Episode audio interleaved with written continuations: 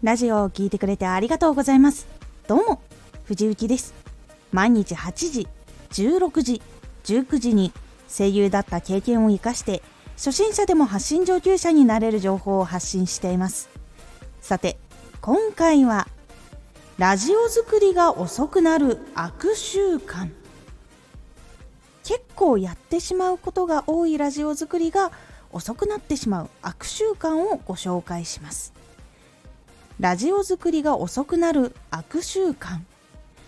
私もそのことをしていたことがあってやっぱり遅くなっていたので気をつけてやめるっていうのは結構大事だったりします。ですが結構大変なことでもあります。ではラジオ作りが遅くなる悪習慣とは？1ラジオを作る時に何を作ろうか考える。2ラジオを作る時にどのような出だしにしようか考える。3ラジオを作る時にどのように話していこうか考える。4ラジオを作りながら情報を集める。これに共通しているのはラジオを作るその時に全て考えているということがつながりがあります。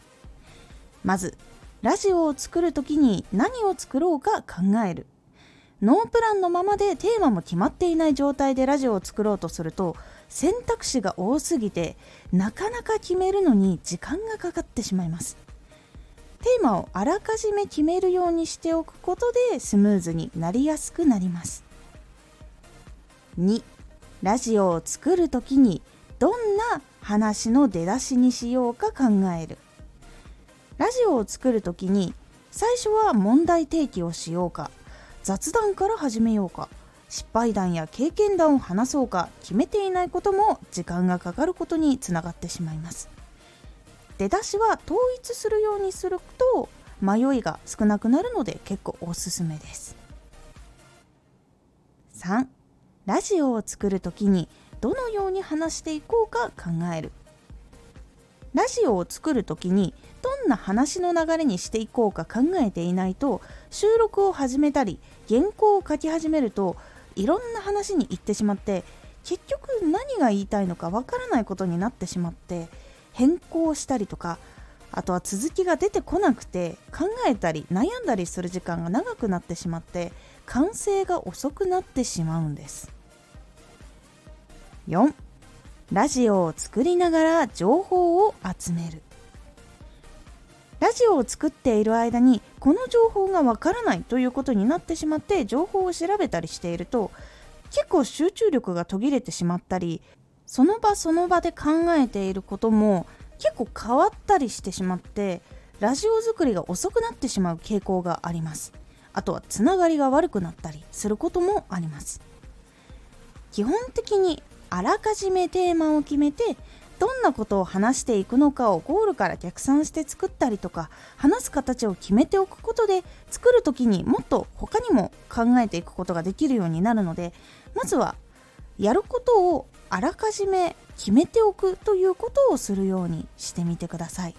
これだけでも結構ラジオ作りの一つの苦労ポイントがちょっと軽くなりますので試してみてください。今回のおすすめラジオ。新しい情報を得たら少し寝かせてみて。新しい情報を得た時には少し時間を空けて記憶が定着するということをさせることで結構染みつきやすくなったりとか新しい考えが出てきやすくなるというお話をしております。このラジオでは毎日8時16時19時に声優だった経験を生かして初心者でも発信上級者になれる情報を発信していますのでフォローしてお待ちください。毎週2回火曜日と土曜日に藤雪から本気で発信するあなたに送るマッチョなプレミアムラジオを公開しています。有益な内容をしっかり発信するあなただからこそ収益化してほしい。そして多くの人に聞き続けられてほしい。毎週2回火曜日と土曜日ぜひお聴きください Twitter もやってます Twitter では活動している中で気がついたことや役に立ったことをお伝えしています。ぜひこちらもチェックしてみてね。コメントやれたいつもありがとうございます。では、また